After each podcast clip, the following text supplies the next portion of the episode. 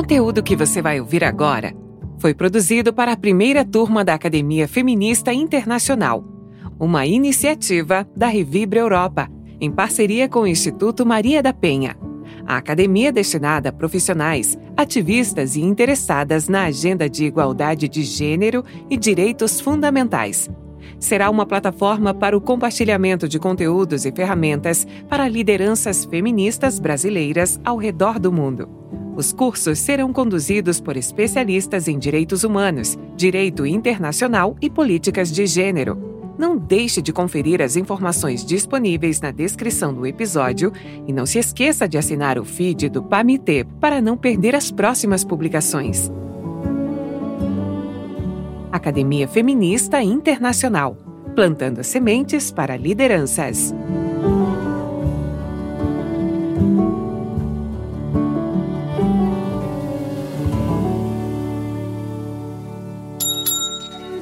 Bem-vindo! Você está ouvindo Pamité Basquete.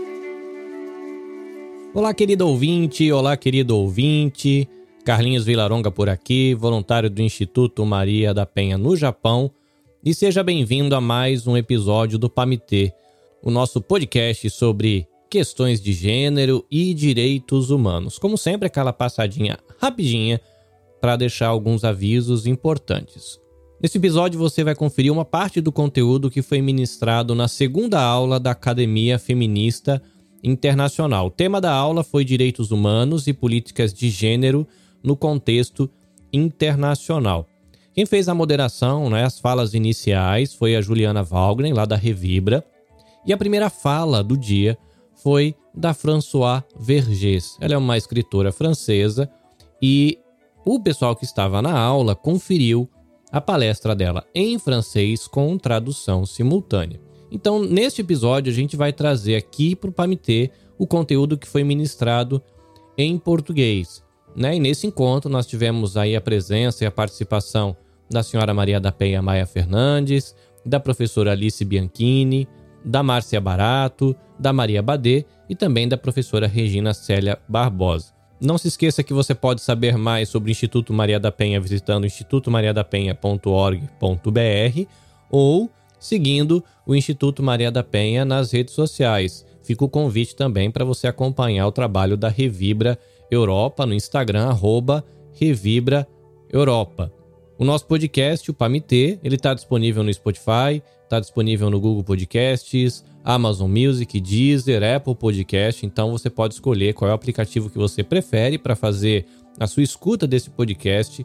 E espero que seja muito proveitoso para você. Boa aula! Bem-vindo! Você está ouvindo Pamité Basquete. Bom dia a todas e todos. Meu nome é Juliana, falo aqui de Bruxelas. É uma honra estar aqui hoje nessa segunda aula da Academia Feminista Internacional. Hoje, a nossa aula é, é, uma continuidade daquela primeira, vai falar de direito internacional dos direitos humanos e das políticas de igualdade. É uma grande honra estarmos aqui com nomes tão potentes do movimento feminista, a, com a professora a Françoise Vergès, com a professora Regina Célia, a professora Alice Bianchini, nossa querida doutora Márcia Barato, querida Maria Badê, que vão nos ajudar nessa jornada hoje. Também gostaria de, de agradecer a equipe da, do Instituto Maria da Penha e da Revibra é, no apoio logístico e técnico. Também gostaria de agradecer a Silva Bonet e a Cristi, que estão fazendo a tradução hoje do português para o francês e começaremos com a moderação de Maria Badê, que é Reviva Europa e Casa da Gente na Espanha, com a professora Alice Bianchini, que vai falar da questão é, internacional das políticas é, de gênero, e a Márcia Barato, que está na Alemanha, que vai falar da política de direitos humanos. E a Maria da Penha também vem falar fala final é, dessa aula daqui a pouquinho, no próximo bloco. Boa tarde a todas e todos. Voltamos agora para o nosso segundo bloco dessa segunda aula da Academia Feminista, Feminista Internacional. Agora, nesse segundo bloco, nós temos aqui o prazer de ter duas companheiras que vão fazer uma exposição explicando um pouco mais e aprofundando né, nos caminhos e desafios que nós podemos encontrar é, ao analisar as normas do direito internacional, a aplicação das normas dos direitos humanos no âmbito internacional e como que a gente pode contar com essas normas para superar as dificuldades que encontramos para garantir o direito das mulheres. É, para falar do assunto, então, a gente conta aqui com, com, as, com duas especialistas no, no, em direito internacional e direitos humanos, é, nossa primeira convidada é a professora doutora Alice Bianchini. A professora Alice é doutora em Direito Penal pela PUC de São Paulo, conselheira federal da OAB Nacional por São Paulo, vice-presidente da Comissão Nacional da Mulher Advogada, vice-presidente da Associação Brasileira de Mulheres de Carreiras Jurídicas e integrante do grupo de pesquisa Direito, Discriminação de Gênero e Igualdade. É um prazer ter você aqui com a gente, Alice. A nossa outra convidada é a nossa companheira da Revibra, a Márcia Barato, gerente geral e coordenadora de, do Departamento de Pesquisa da Revibra, cientista política, doutora pela Universidade Estadual de Campinas, pesquisadora ativista pelos direitos das mulheres. Obrigada, Marcinha, também por estar aqui. E agora nós vamos ouvir a, a professora é, Alice Bianchini, que vai falar um pouco sobre as políticas de gênero e as manifestações da violência no contexto internacional. Alice, você tem 30 minutos para fazer a sua exposição. Bem-vinda o espaço é seu. Começo, então, fazendo um agradecimento especial a uma pessoa que eu estou vendo aqui na telinha, né, a Regina Célia. Muito obrigada, Regina, por, pela oportunidade de conhecer esse trabalho maravilhoso de vocês, que eu já tinha ouvido falar, mas agora eu me debrucei para conhecer um pouco mais. Então, muito obrigada pelo esse convite. Fico muito feliz também de ter conhecido a Juliana né, no, no bloco anterior. É uma alegria também estar com a Maria é, é, Badê, também com a, a, a Márcia e ter escutado, né? Que coisa maravilhosa ter escutado essa mulher fantástica, como a gente teve essa oportunidade. Já tinha lido todos os livros é, da Françoise também, e, e, gosto muito dessa questão é, do feminismo decolonial. Para nós é sempre um desafio, né? A gente conseguir entender tudo isso, compreender, assimilar. Então, de formas que a gente teve um, uma manhã muito proveitosa, com certeza, e espero que a gente possa, então, dar continuidade a todas essas questões. Eu diria sim, né? Temos muita coisa para falar e com certeza a Márcia vai concordar comigo, muitas coisas para falar, e a ideia hoje é de lançar algumas coisas, né? Porque, claro, vocês vão ter aqui a programação maravilhosa que eu estava observando, são várias aulas, cada aula então vai ter oportunidade de aprofundar um pouquinho mais essas questões, de forma que hoje a ideia minha, eu até normalmente trabalho com PowerPoint, hoje eu livrei, me livrei do PowerPoint, exatamente porque eu pensei num diálogo, né? Numa conversa para que a gente possa começar a trabalhar esses temas todos.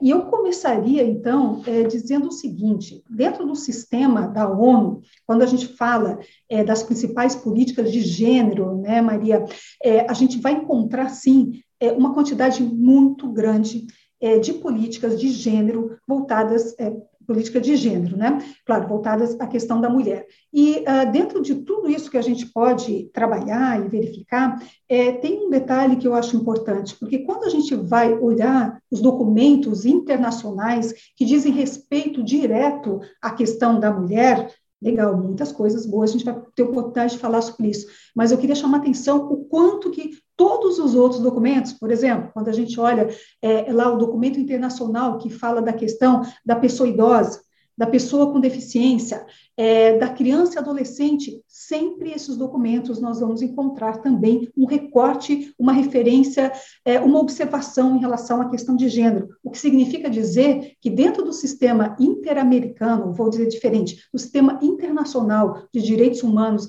das mulheres, nessa questão quando se trabalha gênero, é claro que tem algumas deficiências, e a gente tem que falar das deficiências, mas num primeiro momento geral, eu faria uma abordagem no sentido muito positivo. Nós temos, sim, é, muitas coisas. Agora, infelizmente, e aí vem, sim, um puxão de orelha em relação a cada uma de nós, né? Nós mesmos, e a gente pode fazer esse exercício dentro dos nossos direitos internos, né? O quanto que, de fato, a gente conhece pouco o direito internacional de direitos das mulheres. E mais do que isso, não conhecemos e não utilizamos. E cada vez que a gente utiliza, o rendimento é muito grande né? A assertividade é muito grande, as consequências são muito positivas e a gente tem que usar mais esses documentos internacionais e por isso então a importância muito grande de um curso como este. Eu já parabenizo toda a organização. E tem um documento, tem a própria convenção, a CEDOC, daqui a pouco a gente fala um pouquinho mais sobre ela, tem um artigo que eu acho que é o fundamental de todos, que é o artigo 4 da CEDOC, que vai falar sobre um instituto, uma ferramenta, um instrumento que a gente precisa conhecer, a gente precisa escrever sobre ele, a gente precisa falar sobre ele em todos os lugares que a gente vai, que é que, que exatamente as medidas especiais de caráter temporário. E eu vou fazer uma fala aqui é, teórica, mas também pensando na utilidade prática de tudo isso que a gente vai falar, porque a gente sabe né, que nós estamos aqui num, num, num grupo que trabalha essa questão efetiva de efetivar os direitos das mulheres. E a forma mais importante de efetivação desses direitos é conhecer exatamente as medidas especiais, esse, esse instrumento, né, medidas especiais de caráter, de caráter temporário. E eu digo isso e já vou chamar a atenção exatamente para a importância é, deste instrumento, que é o artigo 4 da CEDO. Quando a gente entra em vigor a nossa queridíssima Lei Maria da Penha, né, e daqui a pouco Penha estará aqui com a gente, é sempre um motivo de muito, muita alegria para nós, é, quando a gente tem, então, entra em vigor a Lei Maria da Penha, no ano de 2006, nós tivemos declarações em todas as regiões do Brasil, é, no sentido de declarações judiciais dentro de processos, dizendo que não vou aplicar a Lei Maria da Penha, isso dito por juízes e juízas, não vou aplicar a Lei Maria da Penha porque ela é inconstitucional, porque, afinal de contas, nós temos o artigo 5 da Constituição brasileira que diz: homens e mulheres são iguais perante a lei. Bom, é, em direitos e obrigações, até diz mais ainda a nossa Constituição no artigo 5 E aí a gente se deparou com esse problema no Brasil. Nós tivemos, inclusive, um Tribunal de Justiça, Mato Grosso do Sul, que declarou a Lei Maria da Penha inconstitucional. E isso só aconteceu porque juízes e juízas e o Tribunal é, de Justiça de Mato Grosso do Sul não conheciam o artigo 4 da Convenção CEDAW. Porque se compreendesse, se conhecesse um artigo 4 da, da, da, Convenção CEDAW, jamais teriam feito esse tipo de é, afirmação, que a Lei Maria da Penha é inconstitucional.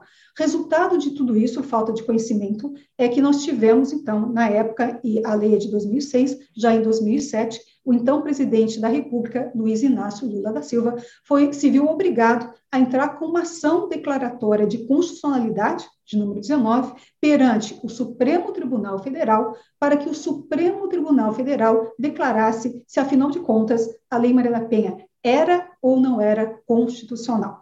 Essa é a DC número 19. A DC número 19, então, ela é, é, é, é dada entrada em 2007 e somente em 2012 muitos anos depois, o nosso Supremo Tribunal Federal declarou, ufa, né, né, para alívio de todas nós, eu acompanhei esse julgamento, me lembro até hoje a aflição, né, para saber como é que ia ser os votos dos ministros, e nós tivemos, então, por unanimidade, a declaração da constitucionalidade é, da Lei Maria da Penha. Todos os 11 ministros, na época, declararam constitucional. E é muito interessante também é, usar esse material nos nossos trabalhos jurídicos, nos nossos trabalhos acadêmicos, porque a gente tem pérolas muito importantes dentro das decisões, né, na fundamentação de cada um dos votos dos ministros quando votaram no sentido de que sim, é constitucional a Lei Maria da Penha. Bom, passados muito tempo depois, estamos então agora no ano de 2021, no ano passado, e infelizmente nós ainda temos uma cultura judicial no Brasil, e jurídica até vou dizer, é no sentido de ainda achar que a Lei Maria da Penha não deve ser aplicada. E a gente entra num caso concreto de um juiz lá em São Paulo, que no ano passado, é, a, numa audiência que estava sendo gravada, num caso de família, né, disputando a guarda entre pai e mãe, e ele simplesmente diz: se tem lei Maria da Penha, estou nem aí. Ninguém agride ninguém de graça.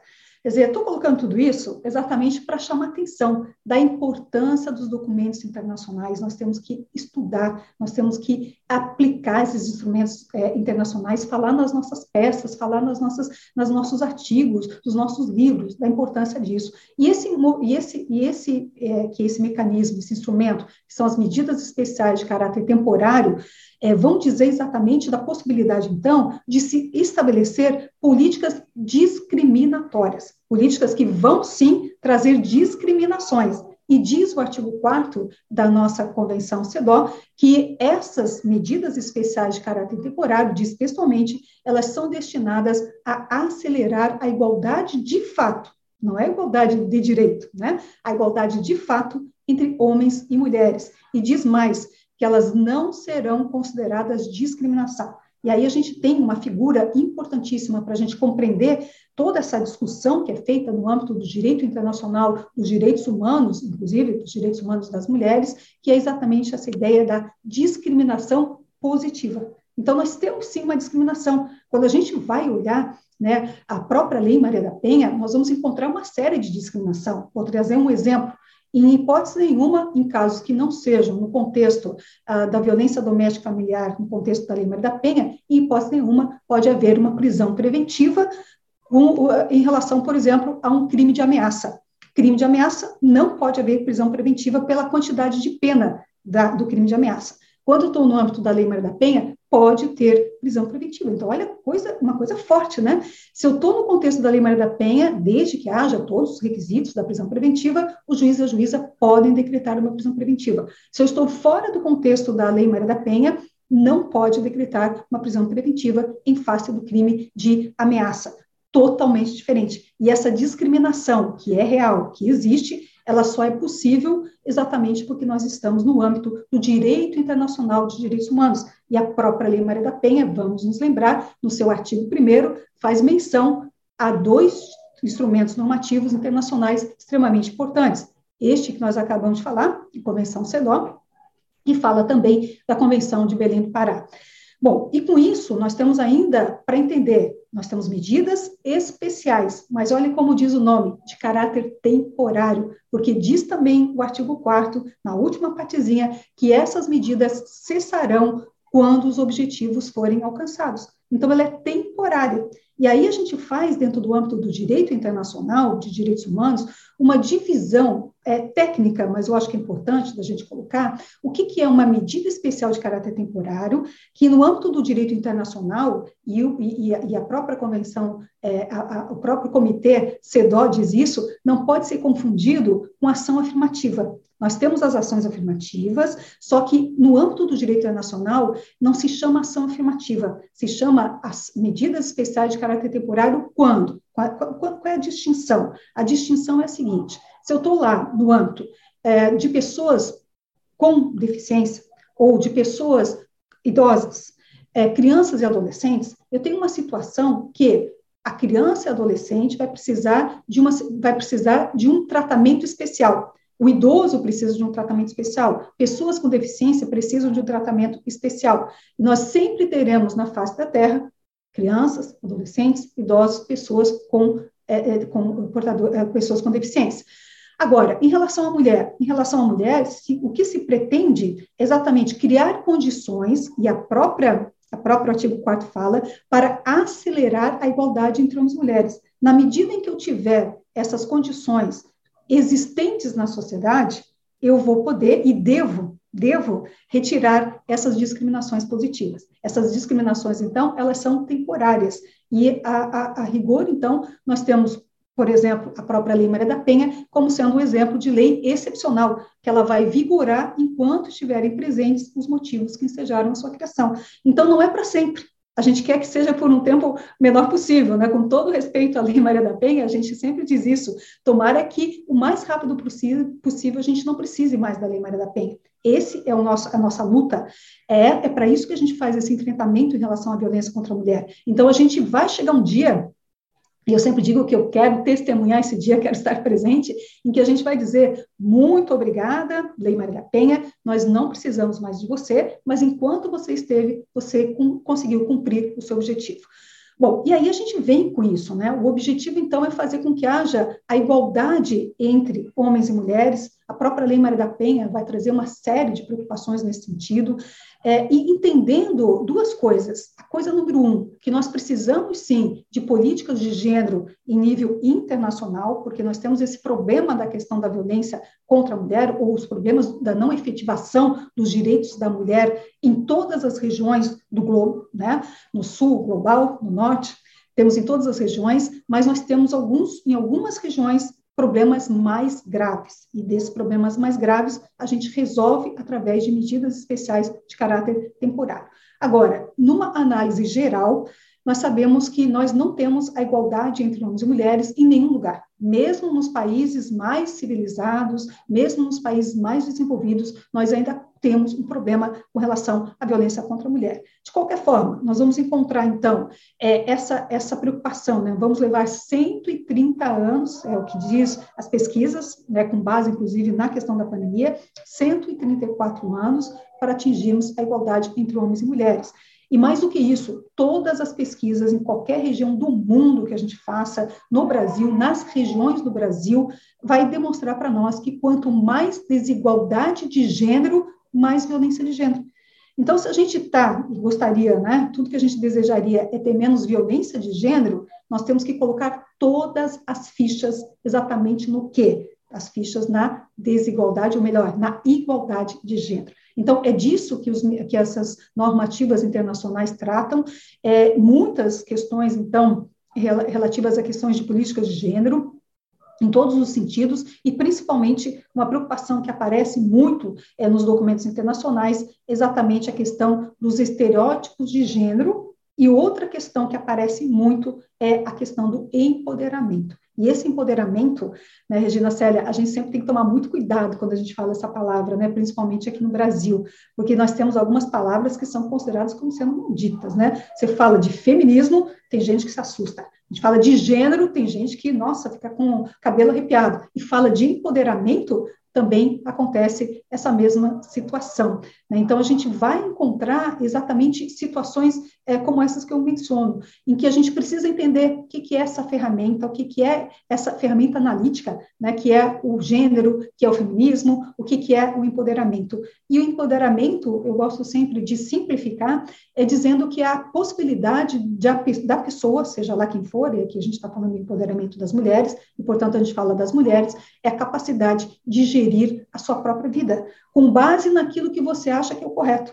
E aí, quando a gente vai olhar isso, nós nos deparamos exatamente com estatísticas no mundo inteiro que vão mostrar que não é o principal, mas é um motivo muito sério a dependência econômica como forma de você ficar no relacionamento violento. Então, muitas mulheres não conseguem sair do relacionamento violento exatamente por conta da dependência financeira, a preocupação com a criação dos filhos, como ficariam os filhos, né, depois que ela se separa, como ficaria essa situação toda. Então, a dependência econômica barra exatamente o empoderamento, e, o, e, e, barrar o empoderamento significa manter aquela mulher nessa situação de violência. E manter essa mulher numa situação de violência é dizer que ela está sendo candidata ao feminicídio, porque se de duas coisas a gente sabe muito do feminicídio é que o feminicídio é uma morte anunciada, que o feminicídio ele é uma morte evitável. E ela é uma morte anunciada, o feminicídio é uma morte anunciada, exatamente porque você tem a,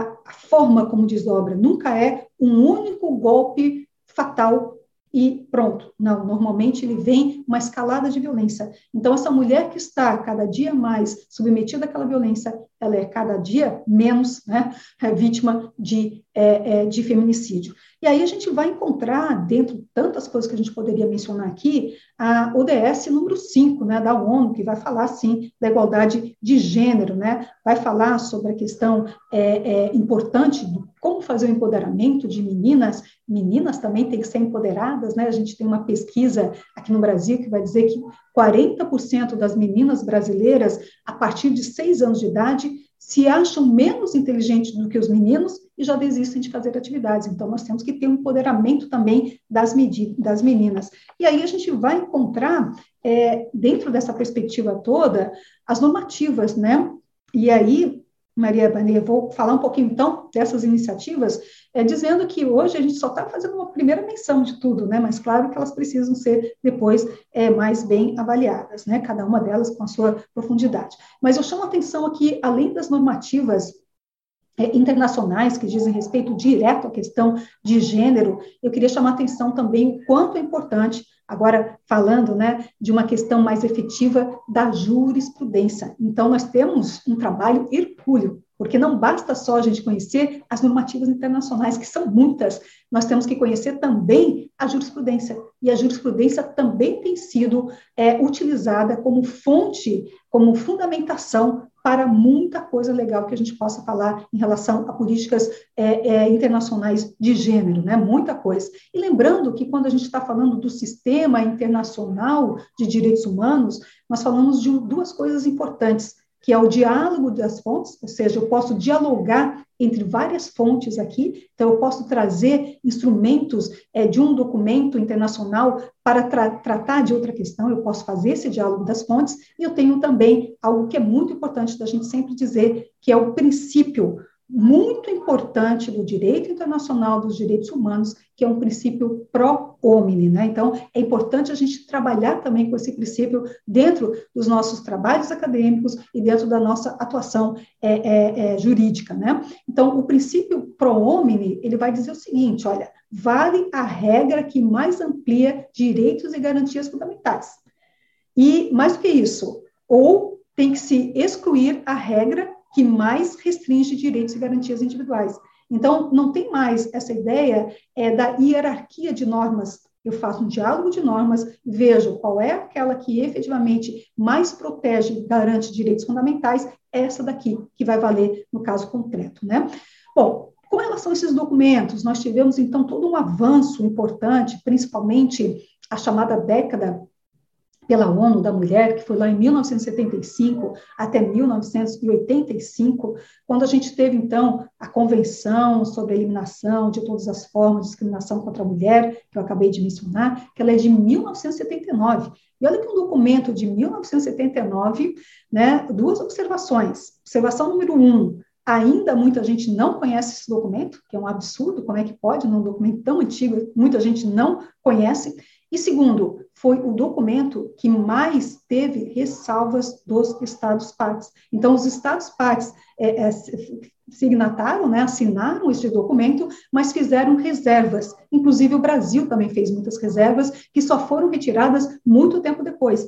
E grande parte das reservas feitas pelos, pelos países dizia respeito exatamente às suas normativas internas, que se referiam à questão da situação da mulher no casamento. Então, muitos avanços que nós vamos encontrar nessa convenção estavam em desacordo com as normas internas. Então, muitos países disseram o seguinte: tudo bem, eu vou assinar esse documento, mas eu ressalvo o artigo tal, o artigo tal, o artigo tal. E eram artigos que diziam respeito a direitos das mulheres casadas, inclusive aqui no Brasil. Nós tivemos ressalvas também feitas pelo Brasil.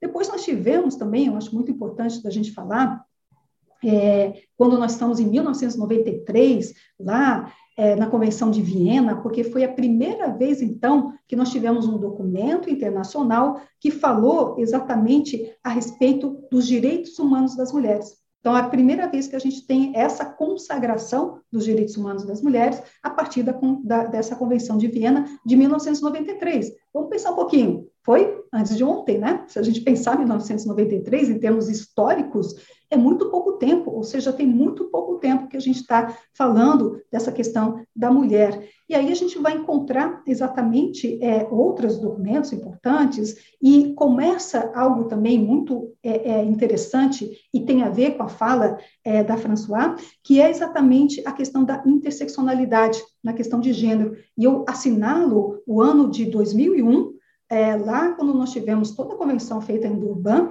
em que vai a terceira conferência mundial do racismo, que vai começar a falar então da interseccionalidade, algo extremamente importante que tem que estar com o nosso radar sempre, e a gente vai começar então a trabalhar a questão da interseccionalidade somente em 2001. Quer dizer, de novo, né? Tempos históricos, foi ontem que nós começamos a falar dessa questão da interseccionalidade.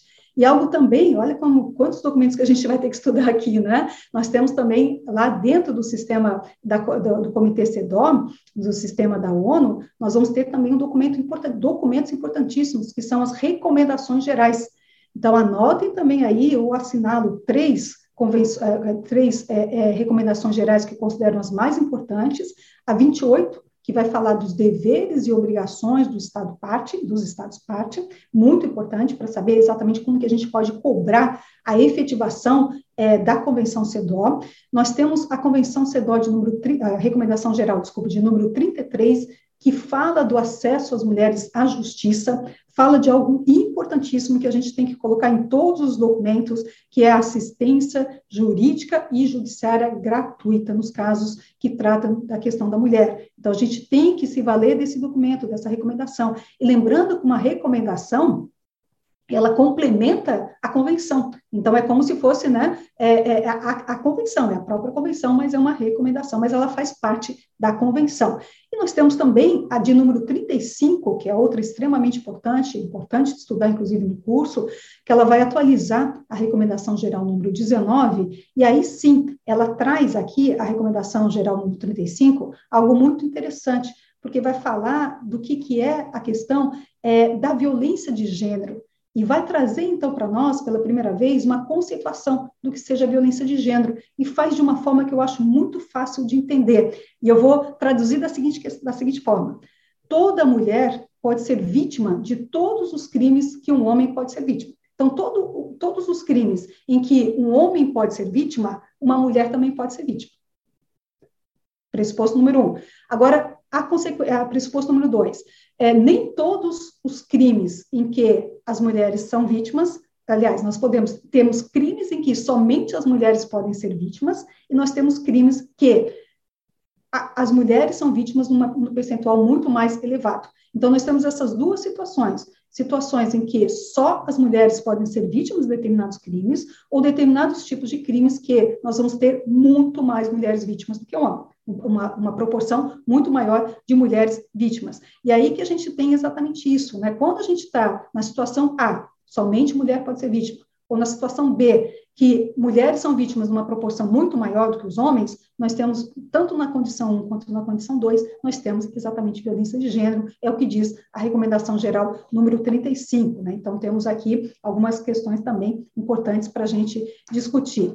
É, continuando aqui nesse nosso primeiro apanhado geral aqui, e falando um pouquinho do sistema é, OEA, né, e da, do Sistema Interamericano de Proteção dos Direitos Humanos, nós vamos encontrar, claro, a Convenção Belém do Pará, que é aquela convenção interamericana para prevenir, então é importante o foco na prevenção, a punição e erradicar a violência contra a mulher, é uma convenção que ela é elaborada em 1994, vai falar de gênero, vai falar de interseccionalidade, vai falar da situação da mulher vulnerável e coloca mulher em situação de vulnerabilidade. E aqui eu chamo a atenção, é, Maria, para uma questão que a gente precisa discutir muito também aqui no nosso curso, porque a gente tem que tomar muito cuidado quando a gente fala de que a mulher é vulnerável. Não, a mulher ela é vulnerabilizada. Porque diferente de uma criança, uma criança é vulnerável, um idoso é vulnerável, uma pessoa com deficiência é vulnerável, a mulher ela é vulnerabilizada. Não é a condição biológica nossa que nos traz essa vulnerabilização,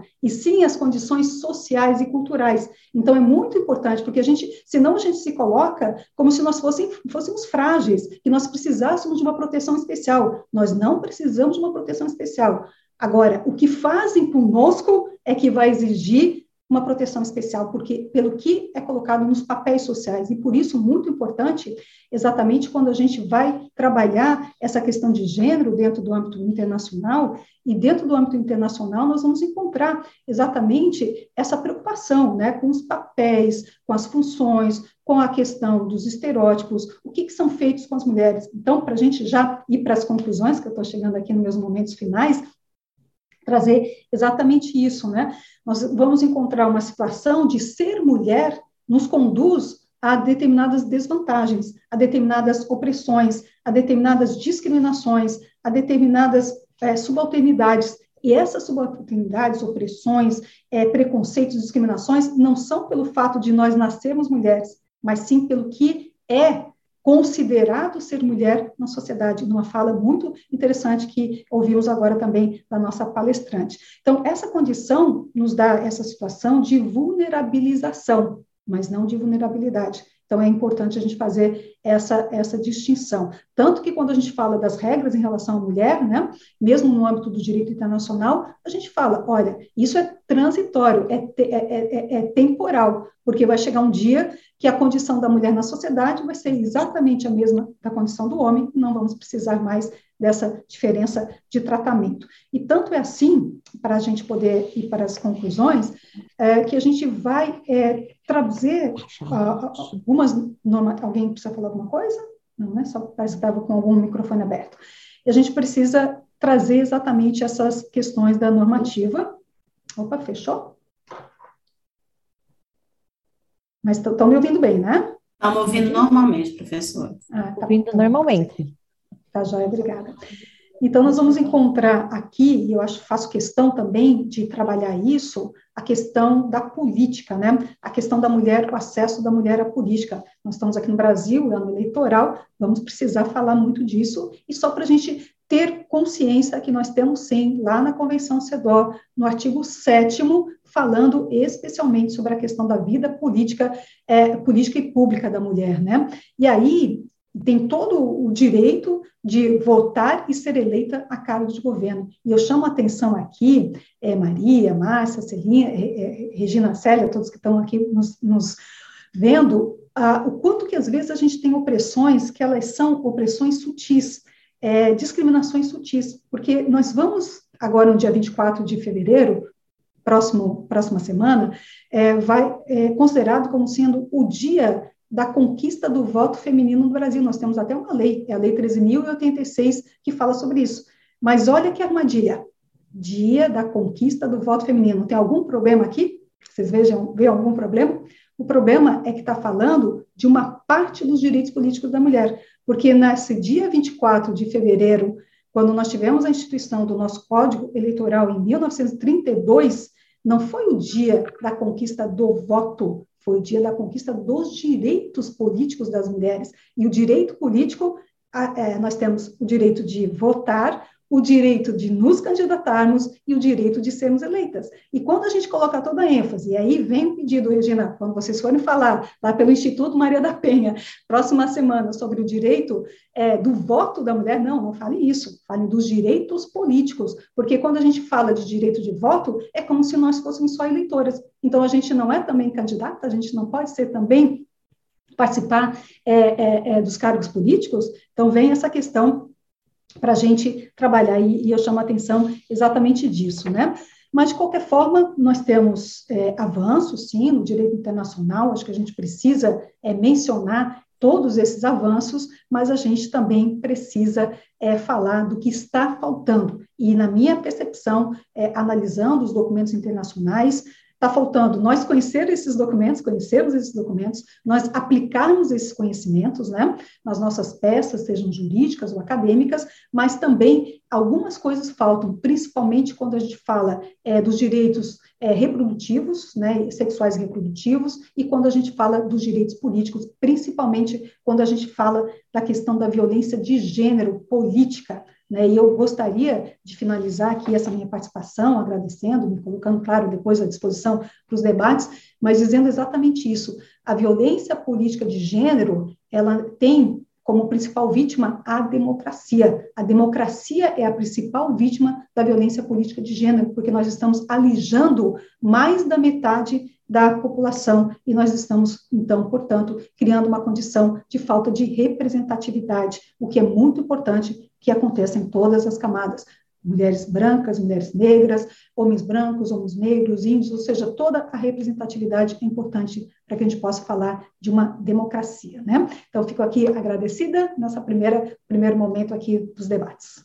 Muito obrigada pela fala e por respeitar o nosso tempo. Gostaríamos de ter mais tempo para escutá-la, é um grande aprendizado sem muitas delongas, para a gente poder seguir aqui o nosso cronograma. Quem tiver perguntas para fazer para a doutora Alice, pode, pode fazer as perguntas aí através de perguntas e respostas, que no final a gente vai ter um tempo é, para poder debater sobre o tema. Passo a palavra, então, para a Márcia Barato, que vai falar agora um pouco da, da evolução das políticas de direitos humanos é, no, no âmbito internacional.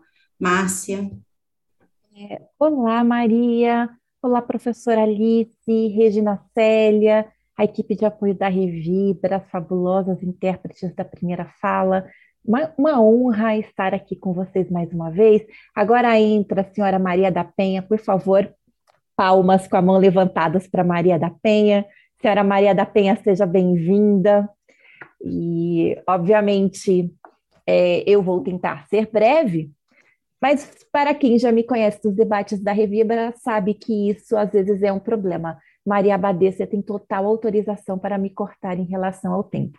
Eu queria agradecer muito as falas de hoje da professora Françoise Verger, que trouxe uma questão que é muito cara para os estudos sobre direitos humanos e, sobretudo, para nós, profissionais da prática dos direitos humanos, lidando com os temas da migração no coração do continente do colonialismo, a Europa, que é a questão do imperialismo, que é a questão do debate norte-sul e dessa concepção universalista de mundo que por muitos séculos foi branca, masculina, de classe média alta e que inviabilizou ou tornou marginais, apagáveis para as instituições oficiais as narrativas, as histórias e as vozes, primeiro das mulheres, depois das mulheres racializadas, dos povos colonizados e de todos aqueles que ocupavam a margem do sistema mundo. Né? Para mim é uma honra poder estar aqui nesse dia e recuperar um pouco desses aspectos para poder contar,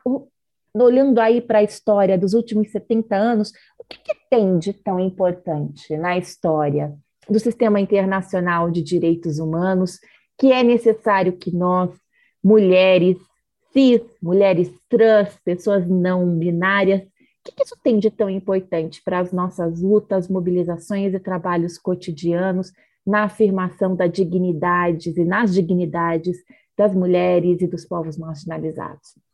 Esse vai ser um pouco o tom da fala hoje. Vou aproveitar a deixa da professora Alice Bianchini, vai ser zero PowerPoint, de vez em quando eu vou olhar para o lado, que é para poder retomar minha pauta, mas ah, o que foi preparado hoje foi exatamente trabalhar um pouco com vocês esses desenvolvimentos históricos. Basicamente, o que, que eu quero discutir aqui? Quando a gente fala em direitos humanos no sistema internacional, de que valores a gente está falando? E de que valores a gente está falando, e depois disso, que usos políticos isso tem? Né, o que, que aconteceu para o tema dos direitos das mulheres, direitos das mulheres agora no plural, porque lá em 1948 era mulher no singular, e para quem estuda o direito da perspectiva das ciências sociais sabe que S sem S, plural ou singular, nunca são coisas aleatórias, tem sentido. A forma como as palavras são escritas e postas no direito são extremamente importantes porque elas revelam como é que as tensões políticas se acomodaram. Né? O direito, gente, é para quem não está acostumado a trabalhar aí na perspectiva institucional da ciência política, a gente chama o direito, muitas vezes, de uma capa para as forças políticas. A política é a força, o movimento, é o que vai criar, vai definir, vai mudar. E o direito é a capa, é o rosto, é a face, é o procedimento, é o meio que todas essas mudanças todas essas mudanças e essas forças recebem. E outra coisa, isso é para as instituições. Para nós, pessoas cujo direito ajuda a tecer o fio das nossas sociabilidades, o direito também é uma questão de imaginação. O que podemos fazer, o que queremos fazer, o que devemos fazer e onde estão os empecilhos que nos impedem de conquistar aquilo que nós consideramos nosso direito. Direito tem muito a ver com imaginação.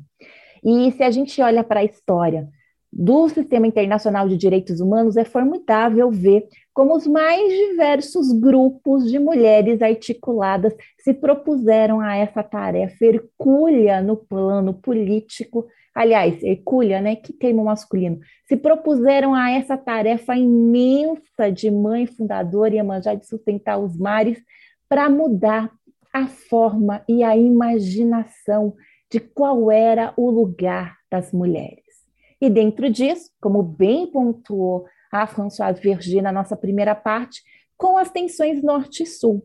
A primeira imaginação que a gente tem de liberdade e igualdade das mulheres é a liberdade e igualdade tal qual imaginada pelas europeias de classe média, que primeiro conquistaram os direitos políticos e, empoderadas por esse processo, puderam começar a ascender aos espaços internacionais a ascensão aos espaços internacionais para as mulheres do Sul vai vir em outros contextos, por outras pautas que não necessariamente o direito das mulheres. E hoje a gente tem não uma composição de forças, mas um tricô de normas, de regras, de regulamentos, de instituições, de caminhos possíveis, de valores, de princípios, de coisas que dizemos em voz alta que são direitos das mulheres, tricotado todas essas tensões. Quando a gente pensa no sistema internacional dos direitos humanos, em termos de forças políticas, a gente tem que equalizar duas coisas. Existe uma força política que vai dizer que os estados nacionais devem ser favorecidos e compreendidos como os mais importantes para a implementação dos direitos humanos, então o sistema internacional meramente complementa aquilo que os estados nacionais, as constituições dizem como acertadas, e uma força política que vai no sentido contrário. Olha, o Estado é historicamente a principal instituição opressora né? Não há história da colonização sem entender a história da consolidação do Estado. É sério que vocês vão deixar na mão dessa instituição a primazia para dizer o que são direitos humanos? E mais, dizer quando aplica, quando não aplica? Não. O direito internacional dos direitos humanos tem que ter mais poder de coerção, ele tem que ser, ou ele deve ser considerado um plano mais rígido em relação aos Estados. Ou seja, não são os estados que definem o que são os direitos humanos, são os direitos humanos definidos nas esferas internacionais que devem pôr as pautas e as demandas para os estados. Essas duas forças políticas colidem o tempo todo. Partindo desse lado das grandes forças políticas, quem acredita no quê? Quem acredita em qual que é a melhor instituição para poder definir o que, que são os direitos humanos e quais que são as pautas, a gente tem ainda um outro debate, um debate que vai envolver os juristas sobretudo os juristas do Norte, e um debate que vai envolver os movimentos sociais do Sul. Afinal de contas, o que, que é o direito? Eu vou entender como querem os sociólogos alemães. Ah, direito é a ordem expedida pela autoridade competente, então dentro dessa casca flexível cabe qualquer coisa? Ou a gente vai assumir aquelas contribuições dos movimentos sociais do Sul que vão estar olhando para as sociedades colonizadas e dizendo: peraí, nem só de lei, nem só de regra, nem só da casca de pensamento ocidental vive o direito. Direito também é sociabilidade, é convivência. E nisso, na miríade das culturas, você tem várias imaginações do que é a dignidade. Não existe só uma dignidade como que é a tradição iluminista ocidental. Existem dignidades nas pluralidades das culturas através do globo. E as feministas no meio disso tudo? Muitas das feministas, sobretudo aquelas que vão estar mais então aliadas aí com o debate do terceiro mundo, vai dizer o seguinte: aí está do desconfio, mas também não vejo exatamente como extremamente benévolo existir uma ordem internacional. Eu sou mulher de povo colonizado, eu me lembro muito bem o que é o imperialismo.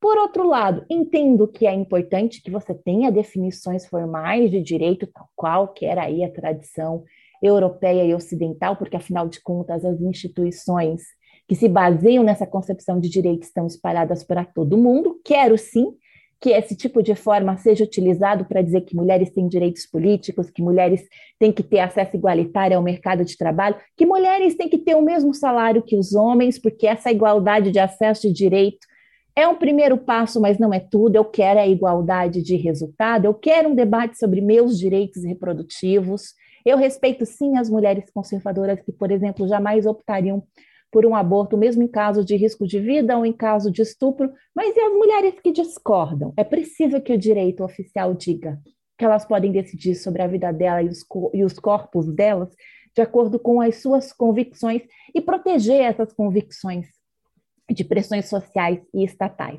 Eu olho para tudo isso e eu quero a composição disso.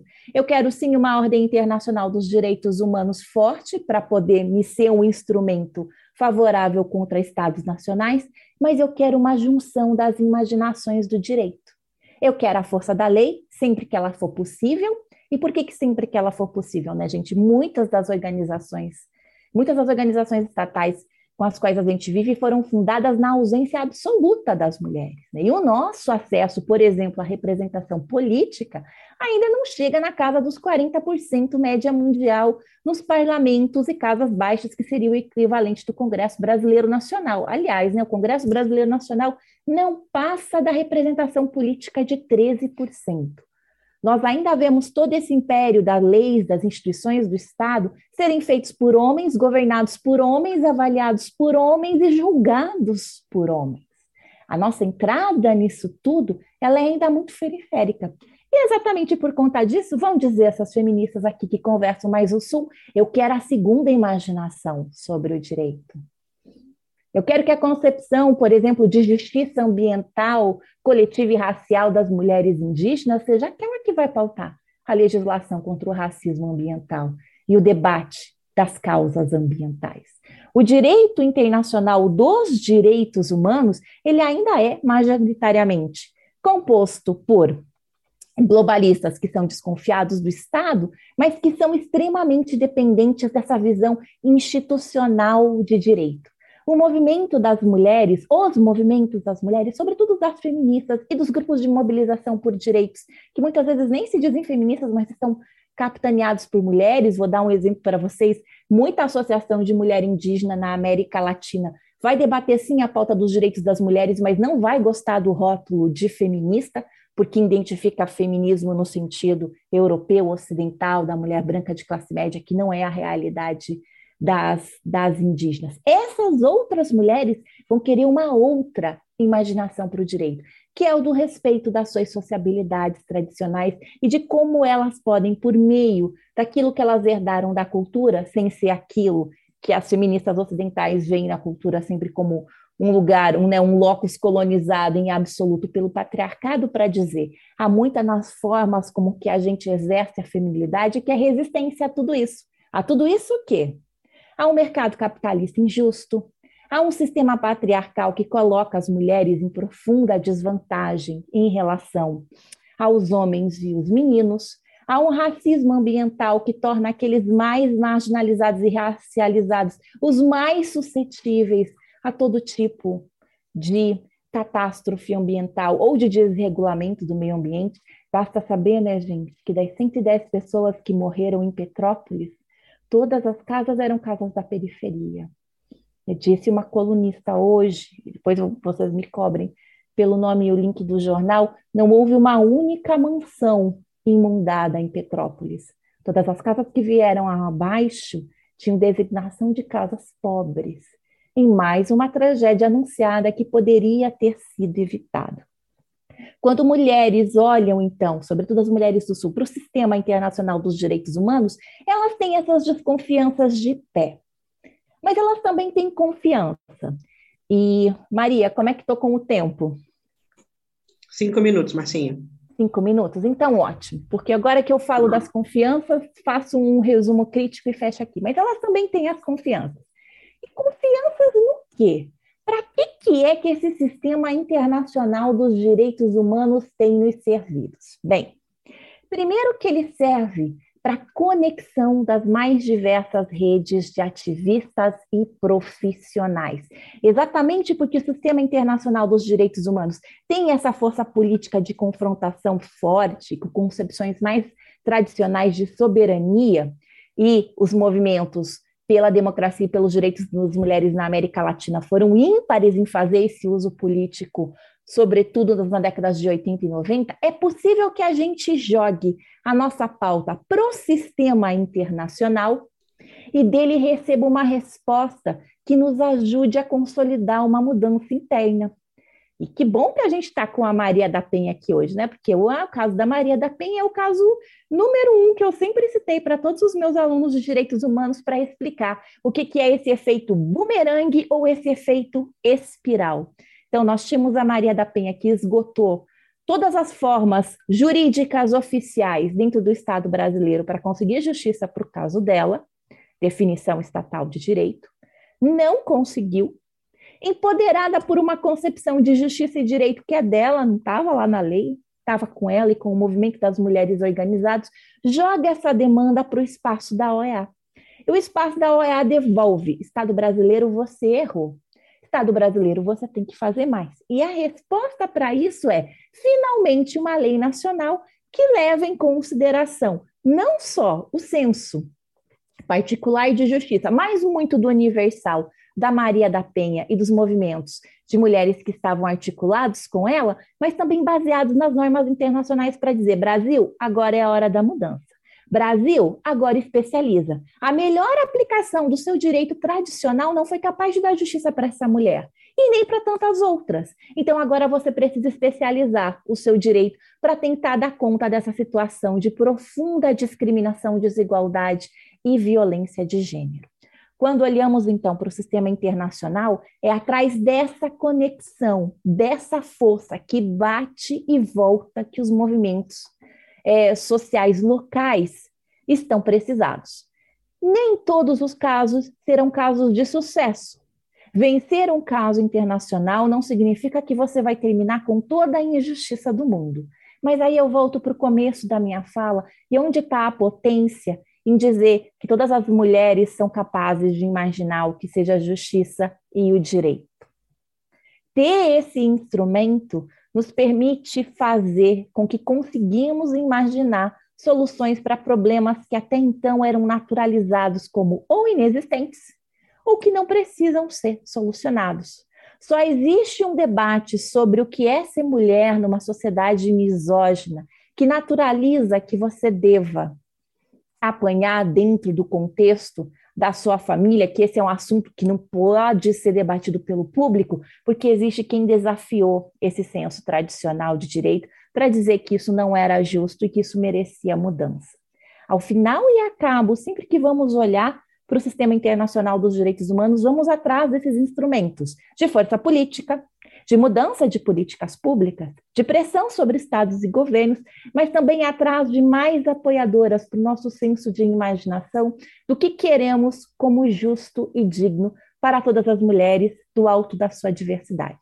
Eu vou terminar com uma última intervenção. Enquanto debatíamos é, a fala maravilhosa da professora Verger, uma das nossas né, uma das nossas mulheres trans que estão aqui, que excelente que vocês estão aqui, sejam bem-vindas, perguntou se o materialismo histórico não era o argumento pelos quais se utilizavam as feministas radicais, as certas feministas radicais para dizer que apenas mulheres com vagina poderiam ser protagonistas do movimento feminista. Eu gostaria de deixar a minha posição muito clara sobre isso, né, isso é chamado de determinismo biológico, para dizer o seguinte: você pode e deve trabalhar com o fato de que mulheres cis têm a sua maternidade usada como base de trabalho não remunerado e compulsório no capitalismo. Isso deve ser dito. Mas em momento algum isso pode ser desculpa para invisibilizar o movimento e os direitos e tudo aquilo que as mulheres trans têm a oferecer para o feminismo. Marcho com vocês e marcho com orgulho. É bom tê-las na academia. E por aqui termina a minha fala. Muitíssimo obrigada pela, pela fala, Marcinha. É, realmente é um encontro incrível. Gostaria de reforçar nossa alegria de ter a Maria da Penha aqui conosco. É sempre um prazer, é nossa inspiração para todas nós, sem dúvida alguma. É, bom, o dia de hoje para mim foi um dia bastante especial, aprendi muitíssimo, acredito que as companheiras aqui também é, começando por escutar a Françoise, que é um referente, acredito que para muitas de nós aqui. É, Alice também trouxe algumas questões interessantes para esse segundo bloco, né, começando por dar essa perspectiva da importância da gente é, entender, se apropriar do e conhecer o que é o direito internacional, o que são essas políticas, inclusive esse olhar para as jurisprudências também que a gente tem que ter, porque elas também são fundamentais para a gente ver possíveis caminhos e saídas completando aí com, com a Márcia, dando esse olhar de que a gente precisa ter esse olhar imaginativo, né? É, da gente ter é, se apropriar do direito e ter essa capacidade de trabalhar com o imaginário. É um pouco até para desmistificar, né, Márcia, e essas barreiras que as pessoas criam no imaginário em relação ao direito. A gente tem que se apropriar é, do direito internacional, a gente tem que se apropriar dos direitos humanos, a gente tem que seguir aí nessas diferentes frentes pelo mecanismos de aproximação social do que são os direitos internacionais, os direitos humanos, os direitos e políticas pensadas para as mulheres. Nós temos aqui é, uma pergunta que foi feita, que eu acho que cabe a qualquer uma das duas nos responderem. A pergunta que está colocada aqui é: vocês veem o encarceramento como, algum, como alguma solução, é, como uma solução às violências de gênero? Se alguém mais tiver quiser fazer alguma pergunta, ou por escrito, ou quiser entrar para a sala e fazer a pergunta convite também, é, temos esse espaço, temos pouco tempo, mas é sempre importante também esse espaço de intercâmbio e, e de escuta. Então, se alguém quiser entrar para a sala, é só pedir o acesso à sala. E isso, e aí eu faço a pergunta emendada com essa, para vocês fazerem comentário, enquanto a gente espera ver se mais alguém se anima a fazer alguma pergunta, é exatamente como que nós, né, porque eu acho que o trabalho tem que começar com as nossas meninas, né, esse processo de empoderamento com as nossas meninas. Então, assim, falando de ferramentas de maneira prática, como nós, ativistas que aqui estamos, podemos utilizar e nos apropriar do que é o direito internacional, do que são os direitos humanos, do que são as políticas pensadas para as mulheres, para poder trazer isso para as realidades e ajudar a possíveis mulheres mundo afora que estão passando, como muito bem dito pela professora Alice, né, ninguém é vulnerável, as pessoas estão em situação, essas mulheres estão em situação de vulnerabilidade, para que elas possam sair dessa situação de vulnerabilidade que essa sociedade heteronormativa, patriarcal que a gente vive, é, leva muitas mulheres a essa situação. É, se a professora Alice puder fazer um comentário, vamos ver se mais alguém se anima a dar alguma participação. Obrigada, Maria, obrigada pela oportunidade. É, de fato, né, quando a gente fala de criança adolescente, é, será sempre vulnerável, mulher, e a própria Lima da Penha teve esse cuidado, mulher em situação de violência, às vezes chama de vítima, às vezes chama de ofendida, mas muitas vezes, na maioria das vezes, fala mulher em situação de violência. E é importante, né, se a gente pudesse dar uma contribuição bem prática para o empoderamento das meninas, eu faço uma brincadeira aqui, peço desculpa pela brincadeira, mas a gente tem que começar olhando para a nossa sala de jantar porque as salas de jantares ainda têm aquela composição de uma mesa retangular, que tem uma cabeceira, que tem uma cadeira diferenciada, com espaldar mais alto e com bracinhos, e que senta a figura masculina ali. E aí, por mais que a gente tenha um discurso da, com relação à menina, que você tem os mesmos direitos e tal, ela vê uma representação que é totalmente diferente do que a gente está discursando. E aí eu gosto muito de falar de uma frase é, dizendo assim, né, que as palavras encantam, mas os exemplos arrastam. Então a gente precisa dar exemplo para essas meninas e dar exemplo para os meninos também. Eu acho que é a partir daí que a gente consegue trabalhar o empoderamento. E com relação à pergunta também, é, em relação à questão da, do encarceramento, antes disso eu só queria também fazer um convite, quem gosta desses temas todos, eu vi ali que alguém estava pedindo o meu e-mail, mas eu também queria deixar minha rede social sempre como professora Alice, e através da, das minhas redes sociais tem o meu e-mail também lá de contato, né, professora Alice, Instagram, Facebook, Twitter, eu estou sempre discutindo esses temas aqui importantes, inclusive tem lá também um curso que está sendo feito pela Corte Interamericana de Direitos Humanos sobre essa questão das ferramentas do direito internacional de direitos humanos em relação às mulheres, fica a dica aqui também. Mas voltamos para o encarceramento, e aqui eu queria uma dar uma contribuição do direito internacional. No direito internacional, não se pensa na ideia de punição, não se pensa na ideia de que você, através do direito penal, através de uma pena, através do cárcere, você vai resolver aquele problema. A ideia, a, a, tônica que nós vamos encontrar no direito internacional de direitos humanos é pensar na responsabilização. E aí, quando a gente fala no âmbito do direito das mulheres e na questão da violência contra as mulheres, não é que, a, e a própria Lei Maria da Penha tem essa, esse foco na responsabilização. Então, não é que a lei ela é punitivista e ela nem traz nenhum tipo penal, ela não é punitivista, mas ela busca exatamente responsabilizar o autor do ato pelo pelo aquilo que ele cometeu. E é muito importante essa responsabilização, porque se não tivermos essa responsabilização, então não é que o direito penal vai resolver, mas ele é um instrumento para trazer essa responsabilização, para que ele possa ser entendido como sendo o autor daquele fato, que é um fato injusto, que é um fato reprovável. E isso é importante, e aí só pedir licença mais 30 segundos para complementar esse meu raciocínio, é, na medida em que nós vamos encontrar, por exemplo, juízes e juízas no interior de São Paulo, que com essa percepção, mesmo quando tem a obrigação de declarar a prescrição num processo de violência contra a mulher, e olha só, tem muita prescrição em processo de violência contra a mulher, o que mais acontece é a prescrição. Então, juiz e juíza se veem obrigados a declarar a prescrição, mas mesmo assim dão continuidade a uma perspectiva de julgar com perspectiva de gênero, chamando a vítima para saber se ela precisa da medida protetiva de urgência, porque o juiz, a juíza, identificaram a existência da autoria e da maternidade, só que não puderam dar continuidade ao processo penal por conta né, da, exatamente da prescrição, mas identificaram isso. Conversa com essa mulher, você precisa de medida protetiva de urgência, e conversa com o homem também, e muitas vezes faz o encaminhamento deste homem, ainda que ele tenha sido absolvido, essa é a chamada absolvição é, indireta, né,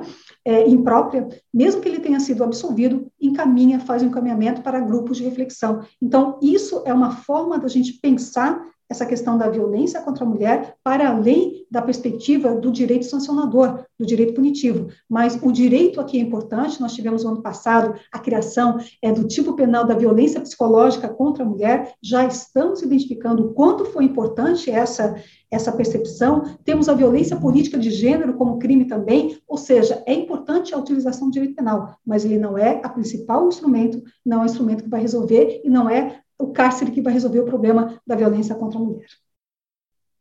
Excelente. Marcinha, se você puder fazer uns comentários finais. Ah, vou ser super rápida, acho que eu também gostaria de, de responder à pergunta a respeito do encarceramento. Eu não acredito em encarceramento como medida de justiça. Significa que eu nunca recomendaria como medida protetiva, por exemplo, em casos de ameaça de feminicídio. Eu creio que é importante. O encarceramento, né, manter a pessoa presa, seja como pena ou preventivamente, também pode ser uma medida essencial para mulheres que sofreram abuso sexual, sobretudo no contexto da violência doméstica. Mas mais do que o encarceramento, que eu não vejo como zero efeito preventivo, zero efeito de evitar que aconteça, mas importante para manter a segurança da integridade física da vítima, eu gostaria que a gente continuasse aprofundando o debate das medidas protetivas, sobretudo no contexto da violência doméstica, para o sentido mais ampliado de família. Né, o nível de violência que na Revibra, na casa da gente, né, junto com a Regina Célia, que nós tratamos em casos de mulheres agredidas com filhos, o quanto as crianças são utilizadas em jogos psicológicos, de torturas psicológicas, em jogos mentais atrozes, é inacreditável. E neste momento, as nossas justiças de família, seja brasileira, seja as europeias, se calam a respeito do uso das crianças como forma de violência doméstica. Nós temos não só mulheres sendo agredidas por seus filhos, mas seus filhos sendo convertidos em instrumentos de violência. Esse era um debate a respeito de penalização e responsabilização que eu gostaria de ver avançar, mais do que o aumento das penas pelos crimes de gênero. E termino por aqui, Maria. Obrigada. Marcinha, só entrou uma última pergunta aqui que tem conexão com o que, que você está falando. Se você puder só completar o raciocínio para não deixar de dar a resposta, a pergunta é: as mulheres mães sofrem constantes críticas na criação pautada no empoderamento das meninas. Isso desmotiva essas mães. Há uma possibilidade de orientar mulheres sem culpabilizá-las na criação dos seus? Sim. Se você puder sim. fazer um rápido comentário. Sim, sempre há. Primeiro, vamos reconhecer que opressão de gênero é opressão sistêmica. E o que isso significa? Que você, indivíduo, sozinha, não muda opressão sistêmica nenhuma. O que, que vai mudar a opressão sistêmica? Movimento político coletivo. Então, a mãe pode e deve educar suas filhas para serem empoderadas? Deve. A escola também. A creche também. E mais do que isso, onde é que está a educação antimachista e patriarcal para os meninos? Adianta eu dizer que as minhas filhas têm que se proteger se eu mantenho intacto para os meus filhos o discurso que está tudo bem eles agredirem, que não vai haver identidade masculina possível para eles se eles não forem agressores? Então, gente, vira o disco. O que nós podemos fazer enquanto indivíduos é sempre muito significativo para a nossa imaginação. Mas a imaginação coletiva, a imaginação que move as mudanças do mundo, ela precisa ser feita no espaço coletivo não, não vão ser as mães que vão salvar o mundo, embora a força delas seja extraordinária. Mães também cansam, mães têm dupla, tripla jornada, mães não podem ser as únicas responsáveis por empoderar meninas. A sociedade tem um papel muito maior do que, do que esse. As mães já têm muitas coisas nas mãos. E as mães, quando convidadas, fazem o papel dela, então está na hora da sociedade. O Estado e o restante das organizações fazem a sua parte também. É o que eu penso. Excelente, Marcinha, muito obrigada. Muito obrigada, Alice. Foi uma excelente aula, um grande aprendizado. Agora tenho a grandíssima honra de passar a palavra para Maria da Penha, que dispensa apresentações, para que ela possa fazer a fala de encerramento da nossa segunda aula da Academia Feminista Internacional. Maria da Penha, um prazer imenso ter você aqui mais uma vez com a gente. Prazer é todo meu. Boa tarde a todos vocês. E eu quero dizer que as duas últimas é, militantes aí que se pronunciaram, é, seus, as suas ideias é, convergem muito igual, é, é, combinam muito com as minhas. Eu essa semana eu estive numa reunião onde a doutora Alice Bianchini também faz parte, que é o Conselho Nacional dos Direitos da Mulher. E eu fiz uma fala que eu vou falar só a parte que eu acho que está casando com o que foi dito aí. Eu falei o seguinte, que eu gostaria muito de ver, de dizer que no próximo mês de abril, o relatório da OEA, que focou no meu caso, que resultou da criação da lei, que leva o meu nome, estará completando 21 anos de existência. E parte do que foi sugerido ainda não foi implementado para o enfrentamento da cultura do machismo. Para isso é necessário um real interesse público da recomendação número 4 do item E, que determina que sejam incluídos nos planos pedagógicos unidades curriculares destinadas à compreensão da importância do respeito à mulher e a seus direitos reconhecidos na Convenção Belém do Pará, bem como ao manejo dos conflitos intrafamiliares. É extremamente necessário que as secretarias de educação capacitem os seus professores do ensino fundamental e médio para que as nossas crianças sejam educadas em relação à violência contra a mulher, baseado no princípio de que toda cultura pode ser transformada através da educação, entendo que esta recomendação pode ser também empregada para a desconstrução das outras culturas degradantes do nosso país, atingindo uma meta muito maior. E em um futuro próximo, tenhamos uma sociedade pacífica, onde todas as pessoas sejam respeitadas, independente da sua cor, da sua raça, da sua etnia, se pessoa com deficiência, de ser homem, de ser mulher ou pessoa LGBT. Eu tirei alguns outros pontos a elencar, a, a, comentar sobre essa minha fala, mas eu achei essencial o que foi colocado aí e que eu estou reforçando com relação à educação. 21 anos vão ser feitos, estão fazendo agora em, no mês de abril, estará, estará ocorrendo os 20 anos da recomendação da OEA sobre o meu caso. E o que eu li está, está escrito, foi mencionado, foi solicitado por aquela organização ao Estado brasileiro. E nada disso aconteceu e a gente continua vendo diariamente a imprensa focar mazelas que já poderiam ter diminuído se tivesse sido investido já a questão da educação. Voltando aqui agora para a pauta desse nosso encontro aqui, eu quero cumprimentar todas as pessoas, a senhora Juliana Valgrin, a senhora Márcia Barato, que acabei de, acabou de falar, a senhora Alice Bianchini, que também é, faz parte do Conselho Nacional dos Direitos Humanos, estava presente na reunião quando eu falei isso, e a senhora Françoise Vergues. Mais uma vez, sejam todas bem-vindas. A Academia Feminista Internacional, uma iniciativa do Instituto Maria da Penha e da Revibre Europa, que juntas, hoje, diante de todas vocês, plantam a semente. A semente de uma cidadania global para todas as mulheres, todas as lideranças do século XXI. Além de agradecer a presença de vocês, agradeço imensamente a presença da doutora Alice Bianchini, que, de forma crítica e por isso mesmo, com nível de aprofundamento ímpar, sobre a história jurídica e o processo de conquista dos direitos humanos das mulheres, nos faz refletir sobre os custos do nosso empoderamento e não poderia deixar de reconhecer que o custo é a nossa liberdade, a nossa vida e principalmente a quebra do silêncio que silencia diante da violência. Hoje, a lei de Alice Bianchini, a academia ganha força com a presença de Françoise Verghese e a presença da senhora Márcia Barato. Sua reflexão sobre os movimentos feministas e a necessidade de uma revisão dentro de uma, de uma perspectiva decolonial nos faz refletir sobre os anos de divisão entre nós mulheres. Divisões que foram implantados pela cultura do patriarcado, que trouxe consigo o modelo escrava, escravagista.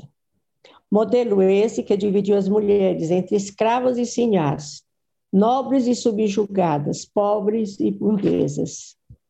A verdade é que estamos em novos tempos, tempos de uma releitura histórica sobre o relacionamento entre nós mulheres e tudo que nos dividiu. Em especial, o racismo que impediu que entre nós mulheres conhecêssemos e reconhecêssemos as dores uma das outras. Com o decolonialismo, temos a oportunidade de refletir sobre essas dores e as posturas históricas do colonialismo, base de sustentação do patriarcado, do racismo e da negação dos direitos humanos, em especial dos direitos humanos das mulheres. Vejo que, com o feminismo decolonial, temos a oportunidade de ouvir a voz das mulheres que foram silenciadas e promover atitudes de enfrentamento a toda e qualquer forma de violência contra as mulheres, do racismo ao feminicídio. Muito obrigada por esse momento de aprendizado com vocês, né? E vamos em frente, vamos plantar mais sementes. Um grande abraço. Muito obrigada, senhora Maria da Penha. Aplausos. Muito obrigada novamente de estar conosco. A todas e todas, o nosso muito obrigada e mais uma vez é, é, nosso agradecimento por passar um sábado aqui com a gente tentando aprender e fazer trocas. Lembramos que a próxima aula é como as instituições internacionais trabalham com isso tudo que a gente conheceu hoje. Trabalho com a questão das políticas de gênero, uh, como uh, apresentou a professora Alice Bianchini de maneira brilhante, trabalho com as caças de direitos humanos, como a nossa Marcinha, é, também vamos aprender é, se já existe uma perspectiva interseccional, de como essa leitura está sendo feita pelos órgãos institucionais, como a senhora Maria da Penha disse, não somente no caso da Comissão Interamericana, mas também na ONU, na União Europeia, os blocos regionais de decisão de poderes, tanto políticos como legislativos, e a próxima aula é uma continuidade para saber como isso é aplicado pelas instituições e como isso é lido pelas instituições, porque é, aplicar e leitura são coisas diferentes. Então, a, a, senhora Maria da Penha, mais uma vez, muito obrigada por sua presença. Minha querida Maria Badê, muito obrigada pela sua moderação muito bem feita. Regina Célia, muito obrigada por sempre estar com a gente de mãos unidas e pela sua fala inicial. Uma boa tarde para todas e todos e nos vemos em março. É, lembrando também que em março temos dois ateliês muito importantes, um sobre as mulheres indígenas e outro sobre as mulheres trans. Então, muito obrigada também e um abraço e uma boa continuação para todas. Tchau, tchau.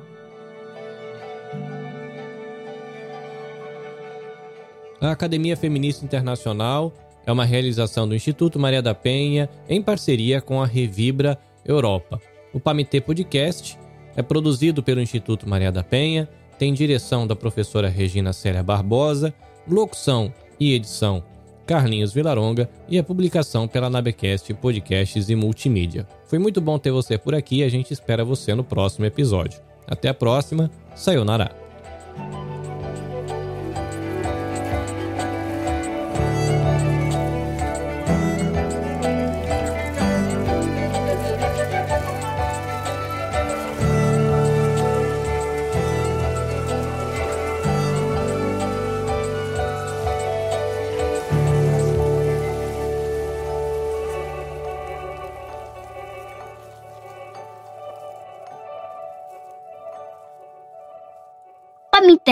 Basquete. Este episódio foi editado pela Nabecast.